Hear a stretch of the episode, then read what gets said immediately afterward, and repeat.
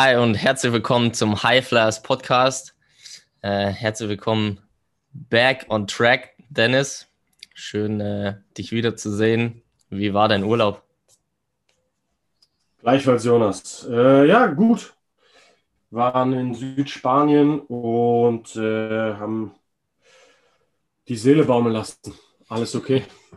Nice, sehr gut. Wieder fresh, wieder fresh am Start. Und äh, wir haben davor noch geschrieben, das fand ich geil, dass äh, neue Ideen vielleicht kommen und äh, du bist tatsächlich auf eine neue Idee gekommen. Da sprechen wir heute vielleicht ein bisschen drüber. Mm, ja, deswegen ist so ein Urlaub immer ganz cool, einfach neue, frische Ideen sozusagen raus aus dem Alltag, aus dem aus den Rädchen, die sich drehen und dann nochmal einen anderen Blickwinkel kriegen, ist immer ganz cool. Absolut. Voll. Fährst du noch weg? Äh, ich war tatsächlich ähm, auch zwei, drei Tage mal weg. Äh, bei uns am Tegernsee, wir haben eine Hütte und äh, da hast du keinen Empfang, bist in der Natur, kannst Alpin-Golf spielen. Also es war eine okay. kurze qualitative Erholung. Ja. Sehr gut. Wie lange? Was hast du gesagt? Äh, zwei, drei, zwei Nächte, drei Tage. Ja. Not bad. Yes. Heutiges Thema ist sehr geil. Und zwar ähm, geht es so ein bisschen, wir haben ab und zu schon mal drüber gesprochen. Und zwar geht es um Stabilisieren der Gelenke. Was ja auch stabilisieren und auch mobilisieren. Da können wir auch kurz drauf eingehen, welches Gelenk was für eine Funktion braucht. Ähm, ja, weil das sehr, sehr wichtig ist. Und eine Sache, was auch ein bisschen deine Idee war, mh, mm, wird oft unterschätzt, wie man das trainiert.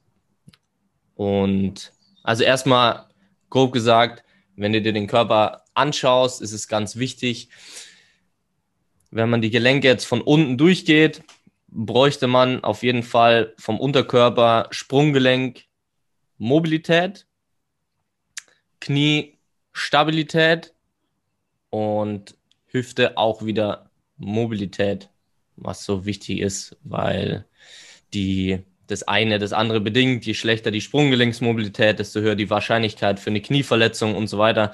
Äh, nichtsdestotrotz sollte das Sprunggelenk natürlich auch stabil sein, das heißt auch trainiert werden, das ist ganz klar, aber es ist in den meisten Fällen halt eben zu unmobil und deswegen ist es so eine äh, die Aussage einfach von den Grundgelenken im Unterkörper jetzt zum Beispiel. Ähm, genau, wie würdest du die Sprunggelenksmobilität trainieren oder wie verbesserst du die Sprunggelenksmobilität bei deinen Athleten und Athletinnen? Okay. Ähm, erstmal super, super Punkte. Also finde ich auch wichtig, das mal zu, zu erwähnen. Das heißt irgendwie, glaube ich, Joint by Joint Approach. Fällt mir aber gerade nicht mehr ein, von wem das ist, wenn man das nachlesen will. Ich glaube, das ist dieser Gray Cook. Mhm. Also dieses ne, von den Gelenken, die übereinander liegen und dann immer eigentlich abwechselnd äh, Mobilität, Stabilität, Mobilität, Stabilität. Mhm. Bei Joint Approach auf jeden Fall kann man da, kann man da googeln. Und genau, also das Ding ist ja, ähm, dass wir, wir das ja immer versuchen, unseren, äh, eigentlich diese Verletzungsfreiheit und auch Schmerzfreiheit unseren Athleten erstmal als Basis zu geben was, was auch viel vernachlässigt wird ne? in, in, anderen Bereichen, dass da immer direkt auf, wie kann ich höher springen, ja, mach Plyometrics. Hm. Kannst du schon machen, ist dann halt so, dass du nach zwei, drei Wochen unfassbare Knieschmerzen hast. Weil eben dein Körper nicht ready ist dafür. Und ne, das bedeutet einfach, die Mechanik muss verbessert werden und dafür diese Mobilitäts-Stabilitätsverhältnisse zu erkennen. Das ist ja das, was wir in unseren Assessments machen. Und äh, die schwächsten Stellen immer zu verbessern. So. Und äh, man, man denkt eigentlich durchgehend drüber nach. Kennst du das als Coach, bist du nie kein Coach, sondern auch im Urlaub liege ich dann da und denke über Sprunggelenke nach. Ne? Ja. Aber auf eine entspanntere Art und Weise als vielleicht hier. Und das, was ich sonst immer gemacht habe für, fürs Sprunggelenk, vielleicht um das mal zu verstehen, im Basketball hast du sehr viel ähm, so ähm, Patellasehnengeschichten. Patellaspitzensyndrom und so weiter. Also das heißt Schmerzen äh, Bereich der Kniescheibe einfach durch, durch, ein, durch eigentlich verschiedene Faktoren. Und oft ein Faktor, der, der ein bisschen unterschätzt ist, ist noch die Sprunggelenksmobilität. Da viele Spieler ja auch nur getaped und nur bandagiert spielen, mhm. wird ja auch viel Sprunggelenksmobilität genommen. Und das heißt eigentlich, dass das Kniegelenk strukturell etwas mehr zu tun hat, als es eigentlich sollte weil die Kräfte nicht so gut verteilt werden, dadurch, dass dir unten im Sprunggelenk einfach etwas von der Absorption der Kräfte genommen wird, sondern es wird viel, viel punktueller und dadurch kriegt ein Muskel viel mehr Spannung in spezifischen Achsen, die er eigentlich gar nicht hätte und so entsteht das eben. Und das mhm. heißt, was ich versuche im Training sowieso, also im Krafttraining, was ja immer so ein bisschen auch einen Gegenpol bilden sollte zum, zum äh, Sport selbst, war immer Wadenheben wo du mit der Ferse unter das Niveau ähm, vom Ballen kommst. Ne? Das heißt also, du machst es auf einem Plateau, die Ferse geht unter dem Ballen, du kriegst einen Stretch und wenn du es dir vorstellst, nähert sich dann die Fußspitze, nähern sich die Zehen dem Schienbein an und das mhm. ist, was vielen Basketballern eben fehlt, diese Sprunggelenksmobilität. Das ist jetzt aber eigentlich ja nur ein Stretch im, hinten in der Wade, im Gastrocnemius soleus. Jetzt, wenn ich mir überlege, es geht immer um Agonisten, Antagonisten, also mhm. Muskelpaare, die ein Gelenk bewegen. Und ja. in diesem Fall fehlt ja die Akt, das aktive Hochziehen der Zehen zum Schienbein, was äh, der Tibialis anterior und posterior machen. Ja, da kann man, da kann man einen ganz guten Test machen.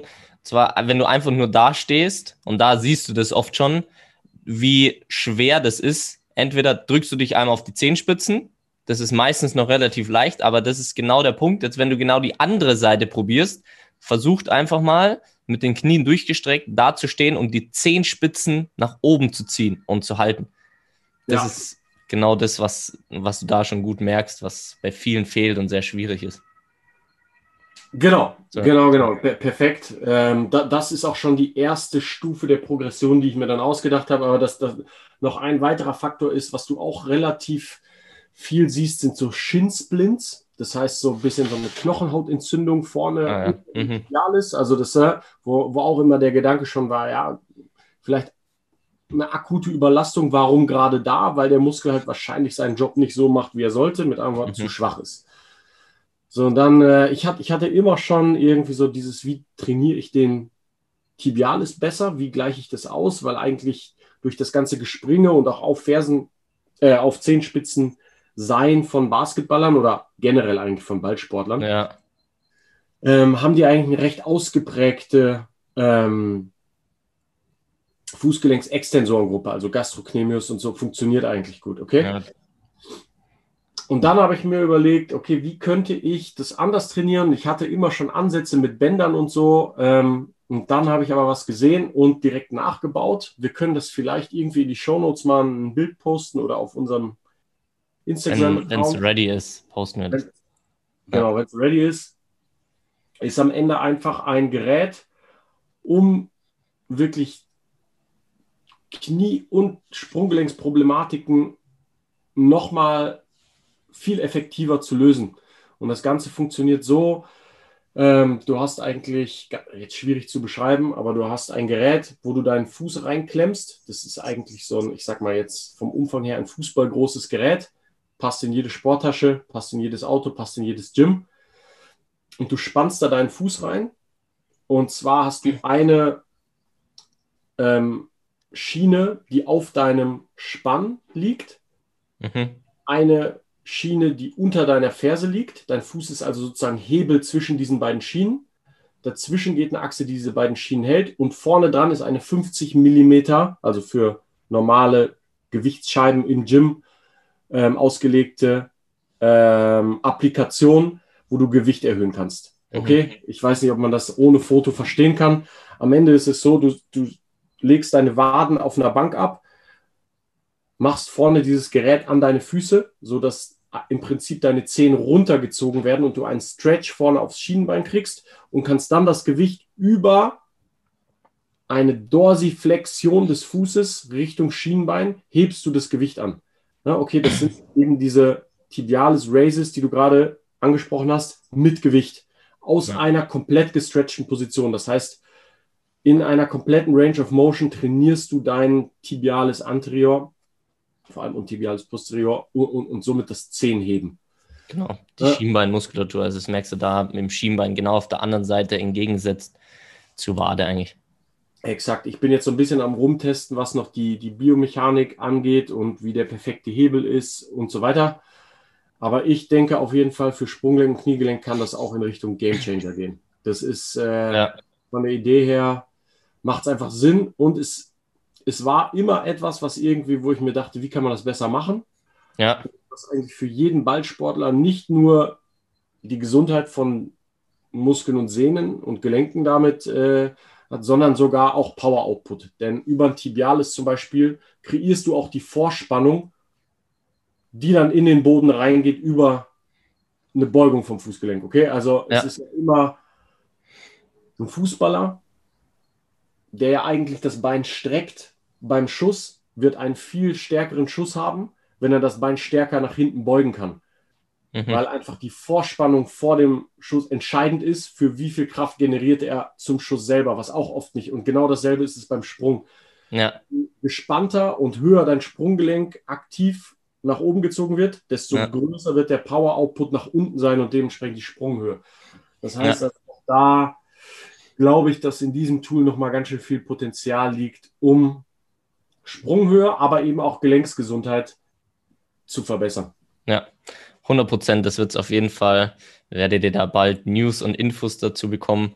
Und das ist theoretisch auch eigentlich ganz logisch, wenn jetzt ähm, viele, was aus unserer Arbeit ja auch wichtig ist, Haltung optimieren, da ist es ja theoretisch nichts anderes, wenn du zum Beispiel vorne, Brust, vordere Schulter und sowas stretchen willst, also stretch du, musst du aber auch zugleich den ähm, Antagonisten trainieren, das heißt den oberen Rücken auch noch stärker machen, weil nur Stretchen verändert die Spannung oder die Kraft des oberen Rücken zum Beispiel nichts. Und so wirst du die Haltung auch nie optimieren, wenn du nur vorne stretcht. Das heißt, gehören immer zwei Sachen dazu. Und deswegen finde ich das sehr geil und ist auch sehr logisch, Wadenmuskulatur einfach zu stretchen in Form von Wadenheben mit einer Pause in der untersten Position und natürlich dann auch die Gegenseite zu trainieren. Ja, ist, ist theoretisch ganz logisch, aber es ist ein sehr, sehr guter Punkt. Und da ist es wieder wichtig, was du sagst, Sprunggelenk ist bei jeder Sportart, glaube ich, wichtig, oft limitiert und vielleicht sogar auch oft unterschätzt. Was weil es ja. Beispiel, mh, was ich mir zum Beispiel auch gut vorstellen könnte, wäre dieses Ding einzusetzen. Zum Beispiel, du machst Kniebeugen Fersen erhöht am Anfang, weil Sprunggelenksmobilität funktioniert nicht. Mhm. A1 und als A2 trainierst du den Tibialis. Du hast also, du kannst eine relativ kurze Pausendauer machen, weil der Muskel, der trainiert wird, ist im Verhältnis sehr, sehr klein. Wenn du den Tibialis trainierst, wird dein Stoffwechsel trotzdem die Gelegenheit haben, runterzufahren. Im Prinzip, du machst Pause von den schweren Kniebeugen mhm. und optimierst im Prinzip in der Satzpause, aber als A2 deine Sprunggelenksmobilität. Das heißt, du aktivierst deinen Tibialis und gehst dann wieder in die Kniebeuge rein und trainierst, wie du gerade gesagt hast, in die neue Range. Mhm. Die komplexe, schwere Übung. Also da habe ich auch das Gefühl, du könntest ähm,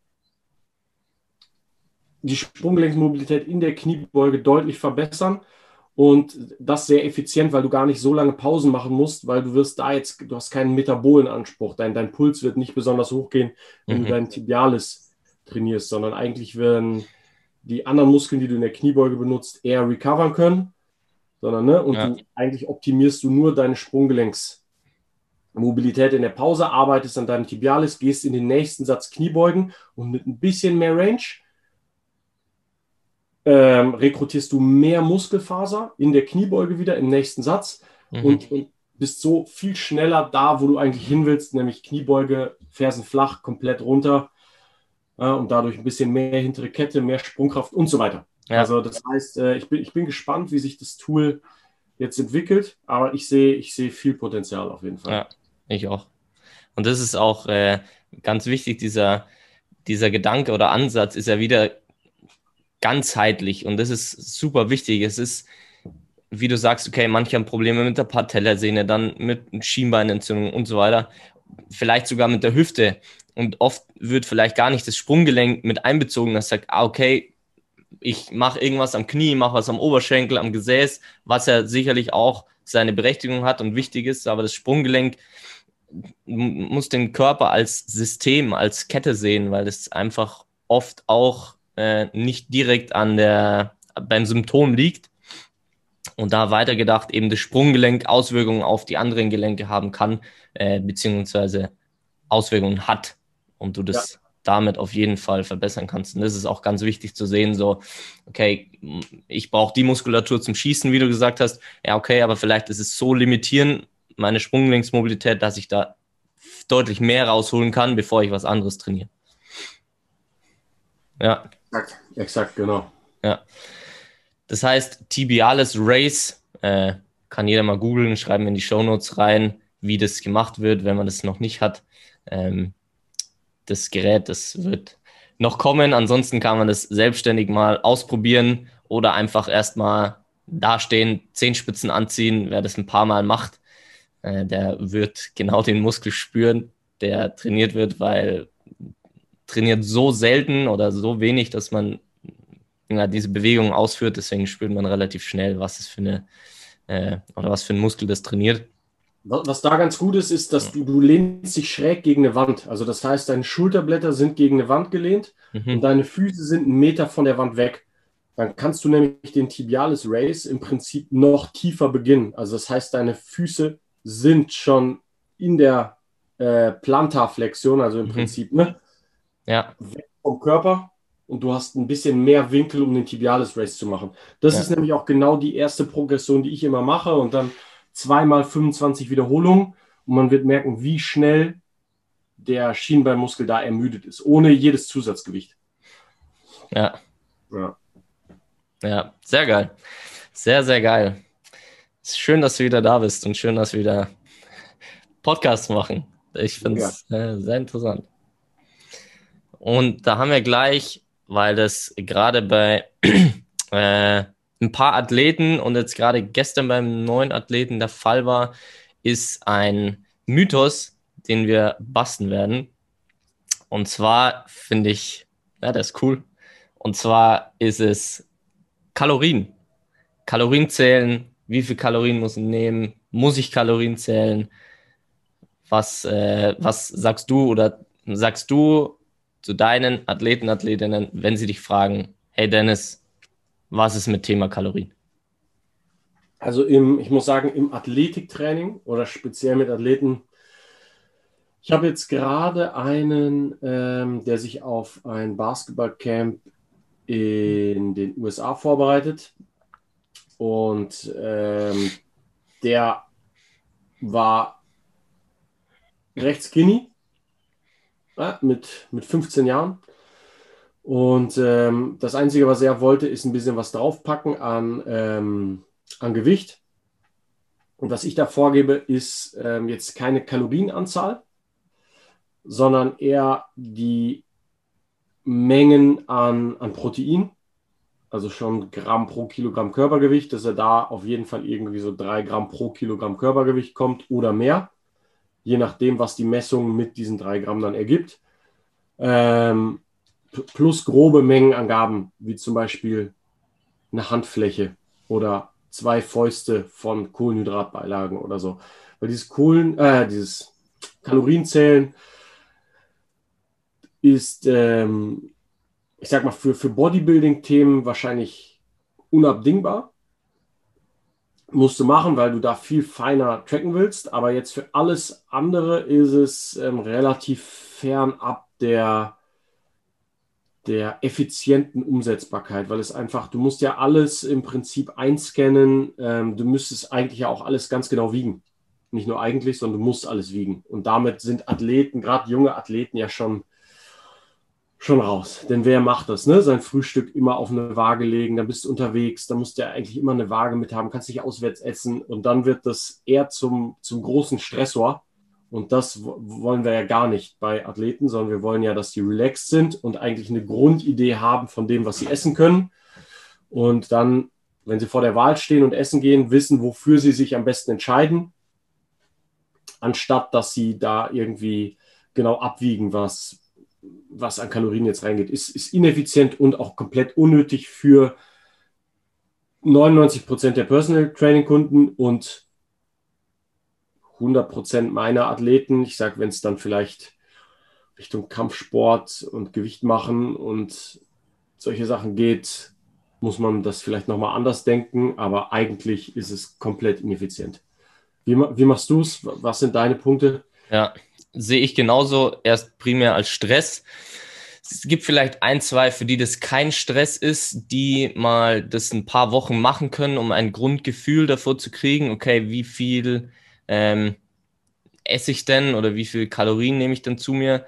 Hm, ist es vielleicht sinnvoll, sehe ich aber auch nicht, nicht wirklich als sinnvoll bei den meisten, weil so viele Athleten haben drei, vier Mal die Woche Training, vielleicht ein, zwei Mal sogar am Tag und dann Spiel. Das heißt, sind zehn, zwölf Stunden Sport in der Woche. Also sehr, sehr viel. Und da Kalorien zu zählen, da geht es einfach darum, auch, du musst, dem, du musst jetzt nicht darauf achten, dass du zu viel Kalorien isst, weil zu viel Kalorien mit diesem Umsatz an Sport und Bewegung, den du hast, ist ganz, ganz schwer. Und das sind ja oft jetzt nicht irgendwelche Einheiten, das ist ja Krafttraining oder Basketball, Tennis, Fußball, das sind ja Einheiten, wo du Stunde, eineinhalb richtig Gas gibst, wo einfach, ja, wo es jetzt nicht darum geht, oh, ich darf nicht zu viel Kalorien essen. Also ähm, deswegen gebe ich das auch selten raus. Ähm, und gerade im Thema, wenn jetzt sagt, okay, jemand hat vielleicht zu viel auf der Waage, selbst da sehe ich das nicht als Vorteil, die Kalorien zu zählen. Es ist definitiv ein Teil und irgendwo wichtig, wie viel Kalorien du zu dir nimmst.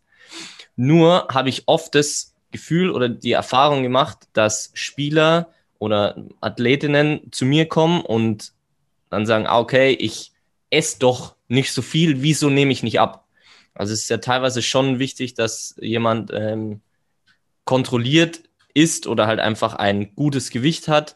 Und da ist zu wenig Essen fast schlimmer. Das heißt, jemand sagt zu mir, ey, oder ich frage ihn, was hast du für ein Frühstück? Er frühstückt Eier, Avocado zum Beispiel. Und dann frage ich, okay, wie sieht ein Alltag von dir aus? Und dann findet das Frühstück erstmal nach dem Training und äh, auf der Arbeit statt. Und dann wäre es theoretisch von seiner Kalorienbilanz okay, weil er weniger isst, nimmt aber nicht ab, weil sein Hormonaushalt super gecrashed ist, weil er nicht gefrühstückt hat und weil es theoretisch viel mehr Stress ist, nach dem Training nicht direkt was zu haben und sozusagen mehr Cortisol ausgeschüttet wird und somit der Hormonaushalt nicht optimal funktioniert und dementsprechend auch nicht die Gewichtsreduktion. Also du wirst damit auch nicht abnehmen. Das heißt, wenn du einfach nur eine Handvoll Nüsse isst morgens und dann trainierst, ist es bei vielen schon passiert, plötzlich haben sie mehr gegessen und haben abgenommen. Einfach genau aus dem Grund, weil es nicht nur Kalorien sind, sondern auch der Hormonaushalt, der Lifestyle und sowas da auch mit reinspielen. Also das ja. ist auch so ein Tipp, was ich oft gebe. Ich hatte einen Kunden, für den war das überhaupt kein Stress, der hat es gut gemacht. Jetzt weiß er, was er isst, kann man machen. Ähm, würde ich sonst auch nicht empfehlen, weil das ist definitiv oft, wie du sagst, zu viel Stress und für das Auswahl Ausmaß an Sport und Bewegung, was unsere Athleten leisten, ey, da darfst du ruhig genügend essen. Ja. Was ich ein bisschen als Vorteil sehe, eventuell, ist ein bisschen eine Idee zu kriegen, welche Makros man wirklich zu sich nimmt. Wie viel Fett, wie viel mhm. Kohlenhydrate, wie viel Protein. Weil wenn du das, wenn du das trackst, einfach nur mal so ein bisschen mit so einem ähm, Barcode-Scanner, nur die Lebensmittel mal ungefähr, dann kommst du oft schon auf ich meine, bei, bei jetzt den Athleten, die ich trainiere, ist zu wenig, äh, zu viel Gewicht eigentlich nie das Problem, weil die meisten wollen ja. zunehmen. Aber gesetzt den Fall, jemand will abnehmen und sieht dann halt am Ende des Tages doch, ah, okay, ich esse 500 Gramm Kohlenhydrate am Tag, ich esse vielleicht sogar 500 Gramm Fett am Tag. Ja. Dadurch alleine versteckte Fette, versteckte äh, Zucker und so weiter, wo man sich das vielleicht, wenn man sich nicht viel damit beschäftigt, gar nicht denkt, wie viel man da, dass man da ungefähr eine Idee kriegt. Aber selbst dann läuft es ja nicht darauf hinaus, dass ich alles auf die Waage lege, sondern ich esse dann halt keine drei Avocados mehr zum Frühstück, ja. sondern eine halbe. Es kann ja, ja. sein, dass ja. jemand da gar kein Gefühl für hat. Ja. Das wäre eine Idee, wenn jemand wirklich gar nicht runterkommt vom Gewicht und übers Tracken kommt dann sowas raus. Aber ansonsten ist es auch in, in meiner Welt jetzt als Trainer selten das Problem, dass die sagen, es geht nichts runter. Ja. Weil äh, in der Off-Season zum Beispiel finde ich es auch mal okay, wenn da ein bisschen Körperfett dazukommt, wenn weniger Sport gemacht wird, weil das ist auch innerhalb von kurzer Zeit wieder unten durch, durch das Mehr an Bewegung. Ja. Ja, also Kalorienzählen, ich würde sagen, in den ja, in 99,9 Prozent der Fälle für Ballsportathleten nicht die beste und effizienteste Methode, wie man anfangen sollte. Vielleicht ja. als eins von vielen Tools, wenn man nicht mehr weiter weiß. Aber ja. die ersten Sachen sind, wie gesagt, Regelmäßigkeit, das Frühstück und die Qualität. Und dann ja. ist es eigentlich bei, bei einem hohen äh, Sportanteil oder Bewegungsanteil sind es nicht die Kalorien, sondern andere Dinge.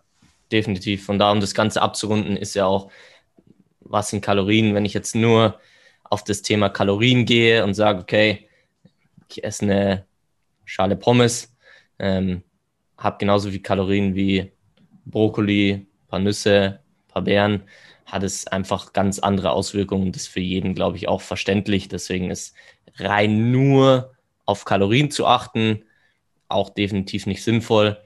Es ist ein Teil, definitiv, das ist auch ganz wichtig, aber nicht nur auf eins beschränken weil es einfach viel, viel mehr noch gibt, was wir durch die Hautfaltenmessung und den Hormonaushalt und den Lifestyle und den Schlaf ja tracken und messen. Und das spielt einfach auch eine sehr große Rolle. Ja. Voll. Ganz genau.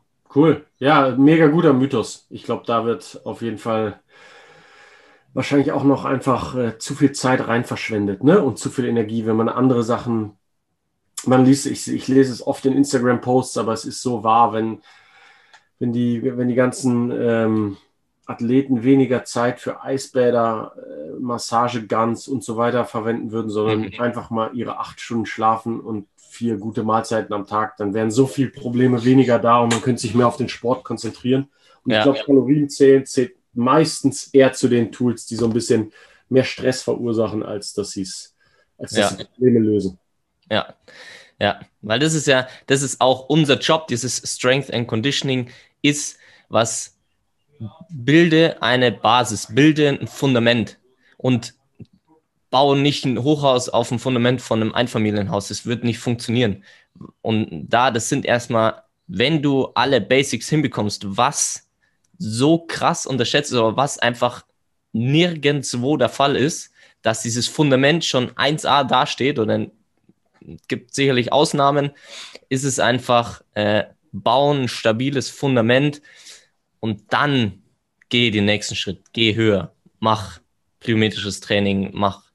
Also ich, das ist erstmal so wichtig und deswegen ist theoretisch Strength and Conditioning einfach, sieht einfach aus, ist aber fundamental und ist eben so, so wichtig und noch nicht da, wo es sein sollte. Und dafür sind wir auch da, um das dahin zu bringen, wo es sein darf. Voll. Cool. Ja. Absolut, Mann. Join the movement. yeah, yeah. Schön, ey, Dennis. Sehr, sehr schön. ja. Ich danke dir. Ich danke dir. Und wünsche dir einen wundervollen Tag. Dir auch, Jonas. Gute Woche. Gute Woche. Viel Erfolg. Und bis, bis nächste Woche. Podcast. Ciao, ciao. Ciao, ciao.